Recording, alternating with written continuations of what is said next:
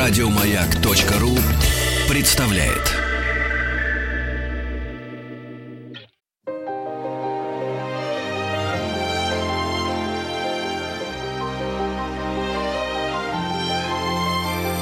Собрание слов Фёклы Толстой Добрый вечер. Я приветствую слушателей радио «Маяк». Меня зовут Фёкла Толстая. Это программа «Собрание слов». И сегодня мы будем говорить о таком удивительном человеке, который, наверное, поменял весь ход движения нашего театра, русского и не только русского. Это Евгений Вахтангов. 13 февраля его день рождения, и в этом году исполняется 135 лет со дня рождения Вахтангова. Он прожил совсем небольшую жизнь, меньше 40 лет, но очень много успел сделать. И самое главное, как говорят специалисты, что влияние Вахтангова ощущается просто до сих пор. И в Москве существует театр имени Евгения Вахтангова. Что же такое он сделал и почему он нам важен, почему мы вспоминаем и изучаем его до сих пор. Вот об этом мы расспросим сегодняшнего нашего гостя Владислав Иванов. Здравствуйте, Владислав, да? Добрый день. Доктор искусствоведения, историк театра, один из лучших специалистов по Вахтангову у нас в стране. Правильно ли я охарактеризовала Вахтангова, вот, который меньше чем за 40 лет, вот вы писали в своей книжке, что огромное количество последователей и учеников, и те, кто работал в театре Вахтангова, Вахтангова, и, например, Юрий Любимов, и Никрошус, и у Питера Брука, и у разных известных западных режиссеров вы тоже находите какие-то вещи, которые начинал и придумывал Вахтангов, да? Да, так оно и есть. Вахтангов действительно оказал большое влияние на театр 20 века, и эхо его доходит до нашего 21 века. Это влияние иногда анонимно, оно оторвано уже от имени Вахтангова, это как бы влияние его идей, иногда становящихся почти анонимными, фольклорными. Что такое влияние режиссера на театр, на мировой театр? Для того, чтобы искусство театра повлияло, оно должно быть увидено, оно должно быть предъявлено. Вот это самое трудное, потому что когда мы говорим о книгах, пожалуйста, читайте их через сто лет. Когда мы говорим о картинах, легко. Даже музыку можно сыграть. А вот театр, увидеть постановку Вахтангова, который умер в 22 году, ну хорошо, спектакли его еще шли какое-то количество лет. Вот это мы никто не можем. Только по описаниям таких людей, как вы. В этом смысле все сложилось так, что для нас в России Вахтангов прежде всего режиссер, поставивший принцессу Тарандо. Да, это все знают. Спектакль шел до начала начала войны, был показан по всей России много раз, был показан и за рубежом, и дыхание этого спектакля, его духовные свободы, игровая свобода оказали огромное влияние на театр. Но другой, не менее важный спектакль Вахтангова «Гадибук» он поставил в театре Габима. Что это за театр? Это театр, э, но эта история совершенно фантастическая, потому что в семнадцатом году в нескольких минутах ходьбы от Кремля, где заседали революционные вожди, группа энтузиастов задумали создать театр, который играл бы, как тогда выражались, на древнееврейском языке. Угу. Их называли кучкой лунатиков. А древний еврейский язык – это иврит. То есть тот, который сейчас стал живым э, языком, но который специально восстанавливали в 20 веке, уже после этих экспериментов Вахтангова, и на котором сейчас все говорят в Израиле. Но этот язык трансформировался, потому что в библейском языке нет большинства современных слов.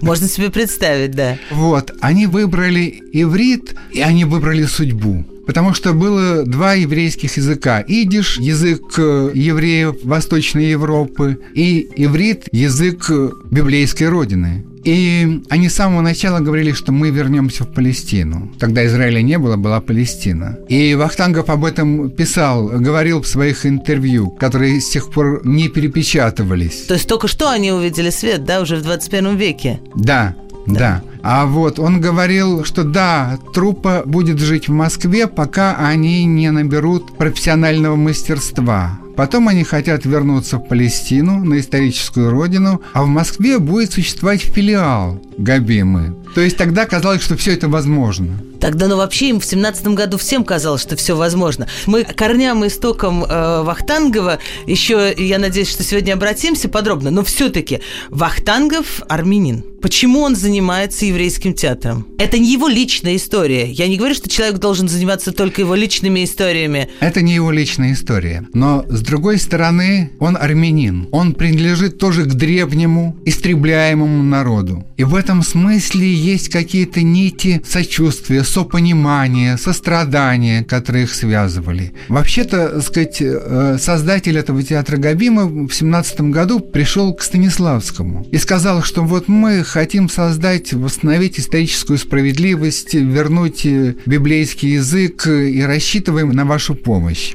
Станиславский им посоветовал обратиться к Вахтангову. Это был выбор Станиславского, между прочим. Нужно еще, наверное, сказать два слова об исторической ситуации, прежде чем это все происходило в 17 году. Потому что в 17 году, ввиду революции, не октябрьской еще, а еще февральской, вы меня поправите, снимается ограничение для евреев, жителей Российской империи, снимается черта оседлости, и впервые еврейское население России может пользоваться всеми правами граждан да. России или же граждан тогда России. Фёкла, если быть абсолютно точными, то разрешение на создание гебраистского общества Габима театрального Цемах получил в ноябре-декабре 16 года, когда уже просто начинали ослабевать все ограничения. Но деятельность этого театра развернулась в 17 году. Вы стали говорить о том, что именно в этом театре Вахтангов поставил, наверное, свой главный спектакль спектакль, по вашему мнению? Мы всегда считали, что это Турандот, который шел в тем, что потом стало театр Вахтангова. А что был за спектакль Гадибук? И почему он главный для Вахтангова? Главным для Вахтангова он стал потому, что полнее всего выразил то состояние, в котором находился Вахтангов последние полтора года. Это состояние человека умирающего. Его спектакли были частью предсмертного опыта. Даже прекрасная праздничная Турандот. Их невозможно понять без учета того, что в них решался вопрос жизни и смерти. И спектакль «Гадибок» интересен еще вот чем. Габимовцы хотели на самом деле забыть вот эту местечковую жизнь, где еврей был унижен, сжат ограничениями и смотрел себе под ноги. Они мечтали вернуть на сцену библейского еврея, который стоит на земле, борется с Богом и так далее. А весь парадокс этой ситуации заключается в том, что Вахтангов поставил «Гадибук» — это пьеса, написанная на материале этнографических экспедиций по Волыни, Галиции, то есть по местечкам. Угу. В нем запечатлена местечковая жизнь, пропущенная через легенды о переселении душ. Двое возлюбленные, он нищий студент, она дочка богатого купца, они не могут соединиться. И Ханан, герой спектакля, он читает Кабалу. Он надеется обрести сверхчеловеческую власть, чтобы соединиться со своей девушкой но он умирает. И вот здесь начинается история о переселении душ, потому что... Сюжет это... вообще трудный, сюжет непростой. Для той какой-то яркой, красочной вот формы, которую мы всегда себе представляем рядом с именем Вахтангова, очень сложный, непростой сюжет. Еще когда вы говорите, что это делал человек, который знал, что смерть его достаточно близка, то все это рисуется мне в каких-то довольно мрачных красках. Таков был спектакль? Нет, это был не мрачный спектакль спектакль. И это принципиально не так. Потому что глубокое убеждение Вахтангова заключалось в том, что спектакль – это всегда праздник. Вот это, наверное, если говорить в одной фразе, то наследие, которое мы от Вахтангова помним, наверное, вот она и есть. Спектакль всегда праздник. Да. Комедия ли это? легкая игра или это трагедия, но это праздник. Если нет праздника, говорил Вахтангов, нет спектакля. И мне кажется, эта идея, она безусловная. она, безусловно, и обладает живой силой сегодня. Ну вот интересно, простите, если я ухожу в современность и так далее. Вот сейчас все часто говорят, ну, я пришел в театр, я хочу отдохнуть, мне надо позитива и так далее. Но это же не об этом. Нет, не это об этом. не о том, что это чистое развлекалово. Это о том, что спектакль праздник, но за ним стоят какие-то... Безусловно. Что, что и в форме праздника ты можешь э, получать какие-то, ну, какие-то серьезные идеи, серьезные мысли. Правильно я Ну, говорю? абсолютно так. Уж насколько был серьезен Вахтангов в эти годы, насколько серьезные мысли и чувства его одолевали, и он это все превращал в праздник. Вы знаете, это удивительная история. Захаров вспоминал, что Такой известный режиссер и э, Борис ученик да, Борис Захава. Да, он режиссер, он всю жизнь был ректором Щукинского училища, один из ближайших его учеников. Он вспоминал, как Вахтангов, когда уже был совсем болен и не мог преодолеть боль, не мог не стонать, он свой вот этот мучительный стон облекал в музыкальную шутливую форму. И Захава говорила о том, что Вахтангов нас учил искусству умирать. Как это мрачно все. Это не мрачно, искусство умирать. Он преодоле- считаете, преодолевал смерть, преодолевал боль. Вы считаете, что человек, который понимает, что он умрет, лучше ставит спектакль, чем человек, у которого нет этого домоклого меча? Он просто ставит спектакль из другого материала своей души. Из более важных вещей состоит этот спектакль, а не большей цены. Вот что. Вахтангов в этих своих спектаклях, трагических спектаклях, он стремился к предельному, конечному, даже можно сказать беспредельному, законечному. Когда он э, репетировал Газибук, его очень увлекала фигура Ханана. И вот его попытки понять Кабалу, чтобы обрести сверхчеловеческую власть. Вот эта ситуация смертная, она открывала сверхчеловеческие возможности. Да, понятно. А тот же Захава говорил о том, что Вахтангов последние полтора года находился в таком особенном состоянии, которое было выше его реальных человеческих возможностей. И это все было видно в спектакле. Да, это было видно в спектакле. Мы говорим с э, Владиславом Ивановым, доктором искусствоведения, историком театра. Говорим о такой удивительной личности Евгении Вахтангове. 13 февраля его день рождения. В этом году 135 лет с э, его рождения. И вот э, Евгений Вахтангов, который прожил очень недолгую жизнь. И вот мы сейчас говорим о последних годах его жизни, когда он знал уже, что обречен. И несмотря на это, он ставил спектакли всегда как праздники. Я хочу попросить э, нашего гостя, можем ли мы сейчас немножко отойти от самых последних лет Вахтангова и отмотать пленку истории назад и э, спросить о том, откуда такой вообще Евгений Вахтангов появился. Появился в Москве среди учеников Станиславского. Вообще тогда вот все те великие деятели театра, которые создавали театр, не знаю, 20 века, они не то чтобы ниоткуда появлялись, но они очень часто выходили из среды не прямо театральной. То есть для многих это почти с нуля было. Вот Вахтангов из какой семьи, откуда он такой взялся? Да, Вахтангов не из театральной семьи, это уж точно. Вахтангов родился в семье табачного фабриканта в городе Владикавказе. Его отец был состоятельный человек, который выбился из низов, разбогател, обладал тяжелым властным характером. Можно сказать, что он был домашним тираном. Но хочу обратить ваше внимание, ведь тиран – это не тот, кто хочет плохого. А тиран это тот, кто точно знает, что он прав. А тиран – это тот, который хочет хорошего, так, как он его понимает, и только так. Вот, и хотел отец для него всего хорошего. Он хотел, чтобы сын поступил в университет, выучился, был инженером или юристом, имел хорошее положение в обществе. А сын с самого начала, практически по необъяснимым причинам, как его в городе Владикавказе потянуло на театр, устремился к театру. А что он мог видеть в городе Владикавказе в своей юности? Ну, там была своя русская антреприза, он что-то видел, он играл и ставил спектакли, и он арендовал на сэкономленные деньги помещение цирка, который был напротив табачной фабрики, и поставил там пьесу Гаутмана «Больные люди» про семейный ад. Ему этого было мало. Он взял билеты и пришел на фабрику и раздал рабочим с тем, чтобы они пришли на спектакль. И увидели спектакль, где довольно не, так сказать, прозрачно намекается на их Да. э, владельца, на отца Евгения Вахтангова. Нет, у него была еще более, я бы сказал, нахальная идея. Он был единственным наследником. Ах, вот и он хотел табачную фабрику преобразовать в театр. Вот это, вот это правильно, вот это масштабная идея, да. Да, такой лофт.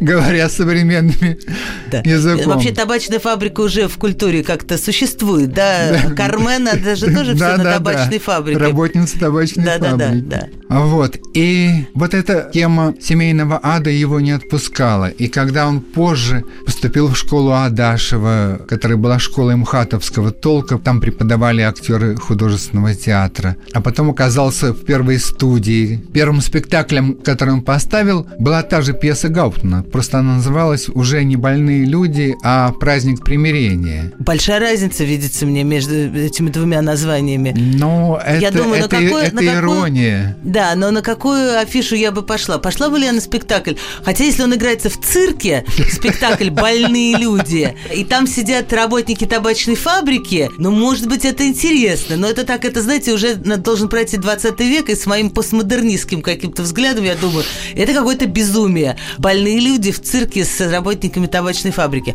Праздник примирения все-таки внушает какую-то надежду. Значит, он оказывается в Москве и идет учиться на артиста. Нет, он приехал в Москву и поступил в университет. Да. Он учился сначала на инженера, потом на юриста. потихоньку отставил свою свободу э, от папы. Да, отстаивал свою свободу, но не только от папы, ведь семейный деспотизм – это как бы прообраз деспотизма общественного, социального. И взбунтовавшись против отца, он взбунтовался и против общества, потому что он принимал участие в студенческих беспорядках, был на баррикадах. То есть ему любой кипиш, любой протест, ему его сердцу был мил. Да. После того, что с ним делали в дома, он готов был протестовать э, Да. всегда. Но что интересно, что с того момента, как он поступил в школу Адашева, а это было в девятом году. В Москве. а, да, в Москве.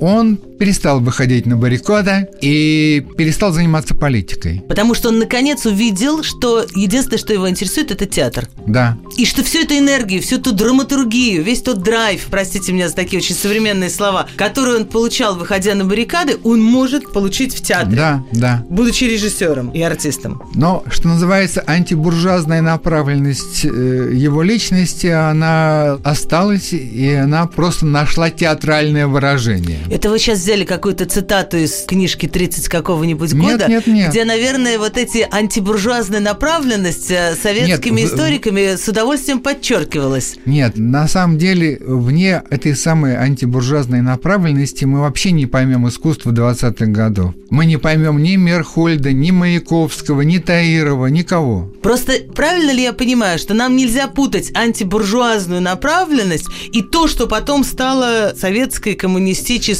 А это а, абсолютно большевистской идеологией, А- что это, не, это нельзя смешивать. Не все, что антибуржуазно, не все советское и большевистское. Это абсолютно точно. Понятно. Это важная история. Но не случайно, что у антибуржуазных художников были сложные отношения с советской властью. Уже не говорю о Мерхольде. Который был уничтожен Да. в сороковом году. И Да. Таиров, и так далее. Долго перечислять. Хорошо, сейчас чуть-чуть вернемся. Значит, он начинает заниматься театром вместо баррикад. И он оказывается в руках учеников, последователей Станиславского. Это тоже все-таки не классический по тем временам театр. Ему нравится система Станиславского. Он доволен, он увлечен этим. Он абсолютно увлечен. Он встречается там с человеком, который сыграл огромную роль в его жизни, Леопольд Сулержицкий, который был другом Станиславского, Льва Толстого и Максима Горького и прочих и прочих. Это человек, который не был актером, не был режиссером, но оказал колоссальное влияние на театр десятых годов. Он был тем нравственным началом, без которого этот театр не мог бы существовать. А что он, чему он учил молодых артистов? Он их не учил, он воспитывал их личность. В каком отношении? Он очень увлекался театром, потому что для него театр, при том, что он был причастен к какой-то вялой революционной деятельности, но для него театр был важен как место совместной деятельности, как место, где люди могут становиться лучше. Угу. И первая студия, которой он руководил, она ведь была не просто студией, она была такой творческой колонией. Они вместе выезжали под Евпаторию. Он считал, что актеры обязательно должны заниматься физическим трудом. Они должны быть ближе к земле. Они должны понимать ценность труда физического. Хотя нельзя сказать, что актерская профессия физически какая-то легкая. Но он это, им... это довольно он, тяжелая он, профессия. Он, он имел в виду другой труд. Чтобы они не были оторваны и ни, ни в каких-то облаках искусства не парили, а понимали, а, что такое Они должны жизнь. быть близки природе. Угу. Он считал, что города – это такая искусственная жизнь, отрезанная от природы. В общем, его идея была близка идее художественной колонии, воспитания лиц, личности. Она была вообще популярна в Европе. Была Дармштадтская колония художников и так далее. Мы говорим сейчас о Сулержицком, Леопольде Сулержицком, который оказал важное влияние на нашего главного героя сегодняшнего нашего разговора, Евгения Вахтангова. Был ли Вахтангов хорошим артистом? Как оценивал его Станиславский и другие его учителя? Мы спросим об этом у нашего гостя Владислава Иванова буквально через минутку-другую.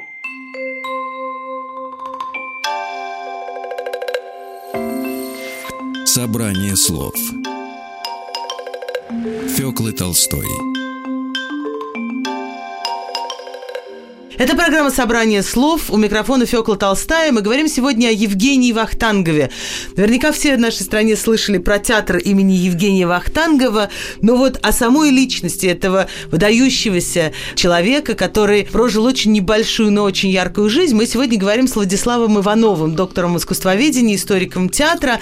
И вот мы остановились на том, что Вахтангов, убежав, можно так сказать, или уехав в Москву учиться от своего отца, владельца табачной фабрики, который рассчитывал, что Вахтангов продолжит его дело, попадает в студию актерскую и начинает учиться уже театру. Насколько он был хорошим артистом? Он был хорошим артистом. Потому что бывают режиссеры, которые вырастают из хороших артистов, бывают режиссеры прекрасные, которые вырастают из неудавшихся артистов. Это ничего не значит, но просто интересно, хорошим он был артистом? Он был хорошим артистом, но дело в том, что первая студия, в которой он начал свой актерский путь, была созвездием великих актерских талантов. Кто там был? Там была Гиацинтова. Так. Там э, был Михаил Чехов. О, племянник Антон Палча, создатель своей театральной системы потом. Кстати, если уж так по верхам говорить, то Чехов потом, уехав в Америку, преподавал в Голливуде, и многие считают, что до сих пор вот все достижения актерские Голливуда, они восходят к чеховской системе. Правильно? Да. Михаил Чехов, Гиацинтова.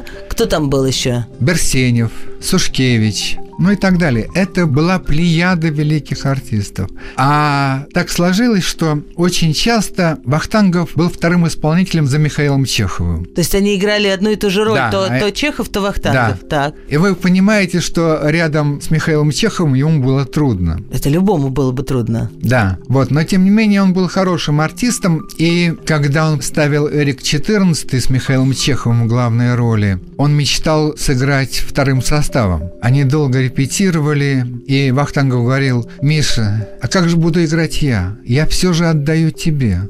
На что Чехов отвечал, «А я тоже придумаю и отдам тебе». И когда они репетировали один из актов, где с Вахтанговым в роли Эрика, Вахтангов играл, играл, он говорит, нет, не могу, Миш, я все отдал тебе. И так он и не сыграл эту роль, хотя она была для него чрезвычайно важна. А, Те вот. спектакли, которые начал ставить Вахтангов, насколько они были в русле того, что делал Станиславский? Это же была первая студия художественного театра. Это да. все было еще под эгидой, под шапкой, как бы мы сейчас сказали, художественного театра. Это было не только под эгидой художественного театра. Даже формально все студийцы входили в штат художественного театра. Но это было по Станиславскому уже. Потому что мой вопрос связан с тем, что сейчас нам кажется, это не то, что совсем противоположно противоположными, но очень разными направлениями в искусстве. И любой студент, который хочет поступать в театральный вуз, то он понимает, ну, вахтанговцы и щука – это одно, а МХАТ – это совсем другое. Это просто другая идеология, другое отношение к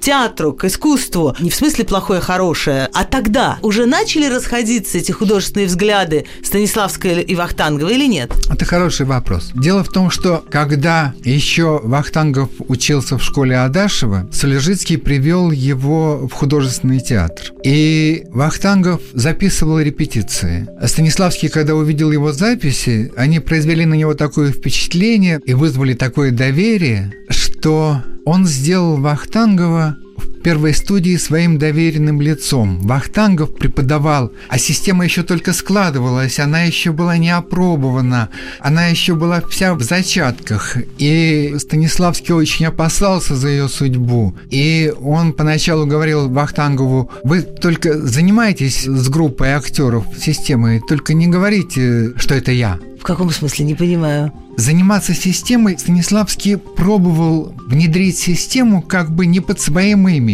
А под именем? Даже не под именем. Как бы что это универсальный метод? Ну, универсальный метод, как бы эта идея Станиславскому была присущей до, до самых последних дней. Он экспериментально, э, сказать, внедрял систему и делал это руками Вахтангова. Вахтангов в первые годы в первой студии был самым ортодоксальным последователем системы. Самым ортодоксальным. И это продолжалось там вплоть до 19 года. Ну, подождите, Вахтангов умер в 22-м. Когда он успел сделать свой вахтанговский театр? Когда же они разошлись? Я говорю, то, что мы называем Вахтанговым, вкладом Вахтангова, это вклад последних двух сезонов.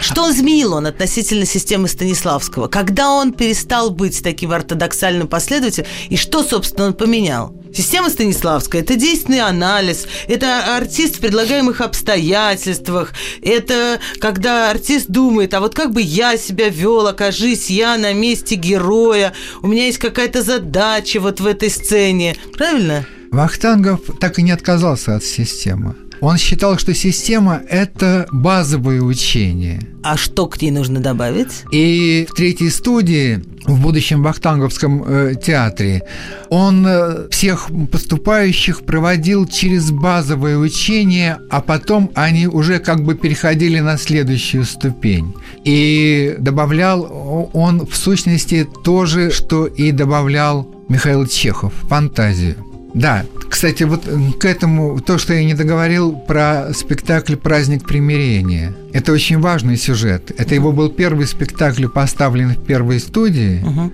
И один очень хороший критик писал, Гауптман написал не немецкую пьесу. Немецкие авторы пишут методичные, здравые, рассудительные пьесы, а это пьеса про наш славянский ад. И говорит, потрясающе как актеры играют. Они не размахивают руками, не таращат глаза, не кричат. Они говорят шепотом, спокойно, а под этим шевелится ад. Это пьеса о семейных шевелится отношениях. хаос, да. да. Шевелится хаос. Но когда этот спектакль, еще не вышедший на сцену, показали Станиславскому, он пришел в ярость. Как говорила Геоцинтова, Зевс громовержец бы позавидовал Станиславскому. То есть так разгневан был Константин Сергеевич? Да. Что ему не понравилось? Он сказал, что э, они играют неправильно, что это истерика, что это патология, что у Вахтангова нет чувства формы, и он никогда не станет режиссером. Ошибся Константин Сергеевич. Или просто он не видел семейных скандалов никогда? Я думаю, что он был прав он был прав, потому что, ну, во-первых, для Вахтангова это была колоссальная травма. Он плакал и говорил, ну почему у меня есть чувство формы, я режиссер, и как бы всю оставшуюся жизнь он доказывал Станиславскому, что у него есть чувство формы. И обостренное чувство формы, которое он проявил в последующих спектаклях, оно еще и этим обусловлено. Слушайте, я вот сейчас стала думать о том, какая трагическая судьба. У тебя отец тиран, который от тебя что-то требует, ты сбегаешь от него, находишь себя в деле, которое ты любишь, находишь своего учителя Станиславского, становишься его правой рукой, первым учеником, главным последователем, и вдруг этот учитель тебе говорит, ты никогда не будешь режиссером, ты ничего не понимаешь. Ты Это второй... Нет, не, ничего не понимаешь. У тебя нет чувства ты, формы. Ты, ты можешь только работать с актерами. Ты педагог. То есть это на самом деле второе такое, ну не то что предательство, отец не предавал его, но это второй раз разочарование в ком-то, кто в роли отца. Да, именно так. Бедный Вахтангов. Именно так. Если его не отругал бы Станиславский, он бы сделал свои вот эти великие спектакли? Я думаю, сделал бы. Потому что это не единственный фактор его режиссерской биографии. А Станиславский признал, что из него вышел режиссер, когда он увидел, скажем, вот те совсем поздние спектакли Вахтангова, которые, как вы говорите, олицетворяют для нас э, этого режиссера. Они произвели впечатление, наконец, в итоге, когда-нибудь на Станиславского? Знаете, они произвели впечатление. «Чудо святого Антония» произвело впечатление. «Эрик XIV» произвел впечатление. Гадибука Станиславский не видел. Потому что, когда он должен был прийти на спектакль, там отключили свет, спектакль не состоялся, больше он не пришел. А с принцессой Турандот, которую он видел, которую он поздравлял, подавшись великому очарованию этого спектакля, но потом он к нему относился плохо. У него в художественном театре э, было такое ругательство для актеров «не Турандотте». Это что значит? Не надо, не надо что делать? Потому что Турандот Вахтангов далеко отступал от системы. И для Станиславского Турандот стала образом слишком легкого, слишком игрового отношения к образу. В общем, история Вахтангова и Станиславского – это великая история учителя и ученика, бунта ученика против учителя, гнева учителя на ученика. Я нашел письма Вахтангова университетских лет, это седьмой-восьмой год. Он пишет э, барышне, с которой он репетиторствует, воспитывает, приволакивается за ней. Но эти письма очень странно подписаны. Е.А. Е. Александр. Подождите, Точка. почему ЕА, как э, отчество Вахтангова Евгений, он же не А, Багратионович. Багратионович. Откуда берется А? Вот я думаю, откуда берется А, а иногда написано Евгений Соколов. Просто псевдоним. Но подумайте, что он не меняет своего имени. Он меняет свою фамилию, свое отчество. Он отказывается от отца. Именно, он отказывается от отца. Вот что мы считаем важным в биографии? Иногда важные вещи складываются из, казалось бы, маргинальных, незначительных обстоятельств. А на самом деле вот это символическое отречение от отца, которое не становится окончательным. Ведь мы его знаем не как Соколова, Мы его знаем как Вахтангова. как Вахтангова. Да. И вот это символическое отречение от Станиславского, которое не становится окончательным, это тоже важный сюжет его режиссерской уже биографии. Скажите мне, насколько в те годы, насколько э, он был признан? Станиславский, понятно, что был э, суперзвездой, руководителем художественного театра, создателем метода, ну и с Немировичем, конечно.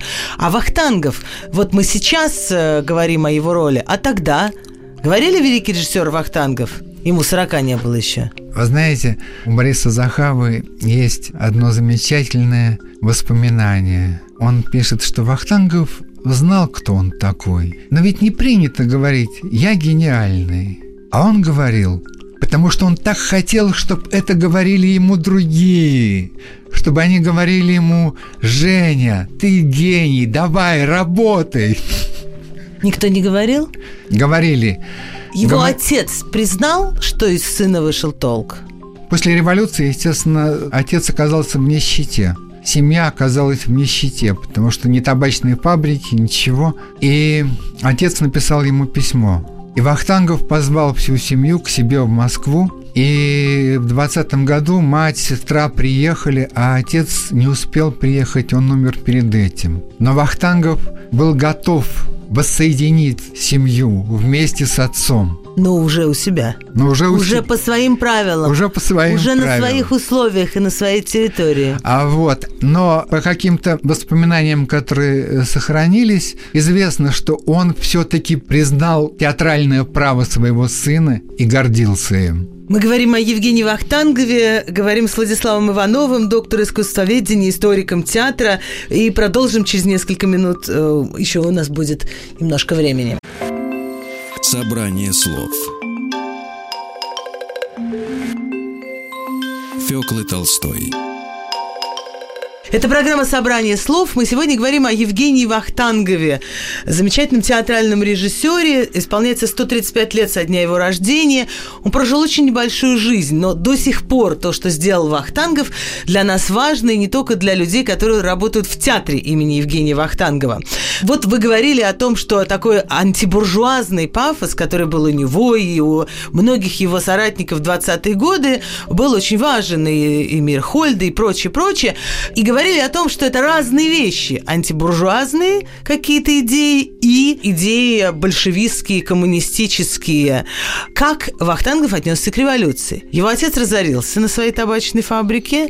А что думал Вахтангов о приходе советской власти, тогда еще большевистской власти? На самом деле, что он думал, мы не узнаем. Мы можем только по косвенным сюжетам и признакам определять его отношение к происходящему. Но хрестоматийный сюжет, который вел в обиход Захава еще в середине 20-х годов, он описывает, как в октябрьские дни Вахтангов пришел в студию свою, и торжественно объявил, что он большевик. Конечно, я прошу прощения, вы говорите, что это давно известные сведения. Понятно, что такого рода сведения, их можно было достать из архива, из своей памяти легко, и все советское время спокойно э, да, это предъявлять. Да, предъявлять. И свое обращение в большевизм он объяснил следующим образом, что он увидел, как э, какой-то рабочий на электрическом столбе что-то там ремонтировал, и эти уверенные руки человека, который теперь работает для себя, для народа, его убедили в правоте революции.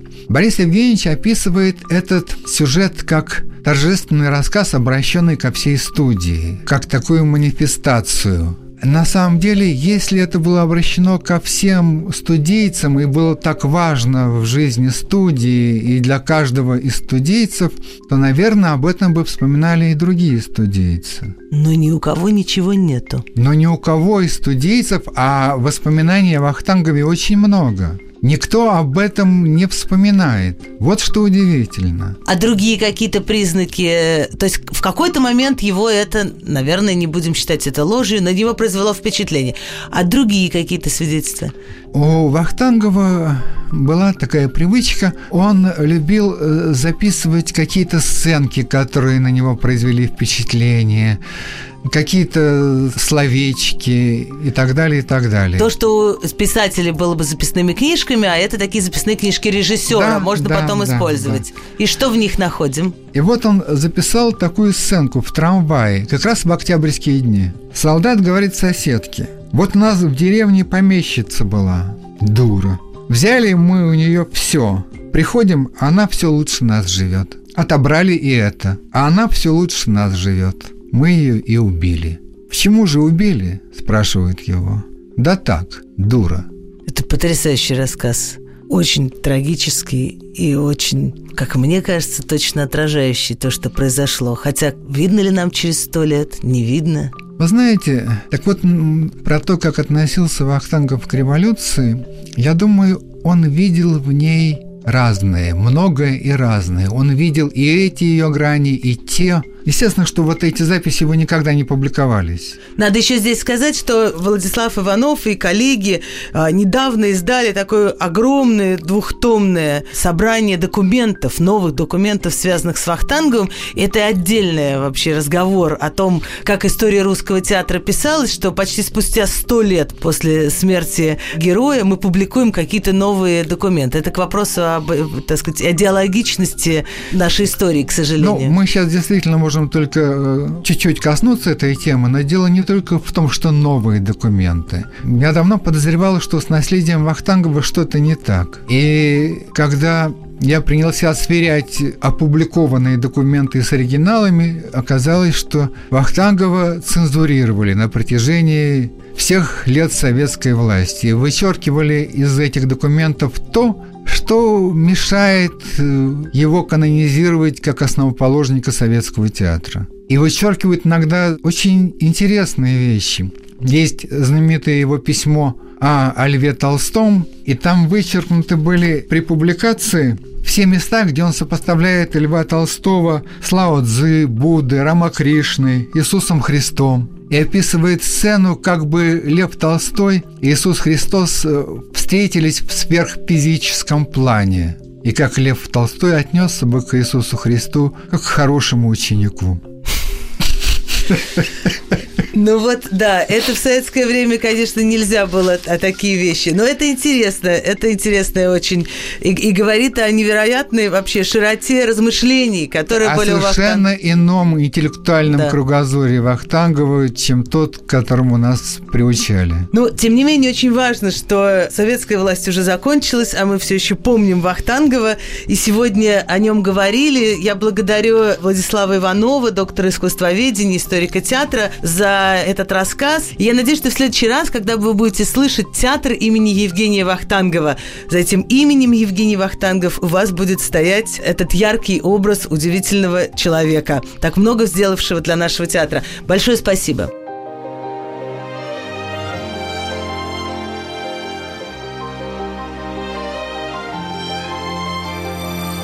Фёкла Толстая и ее собрание слов. Еще больше подкастов на радиомаяк.ру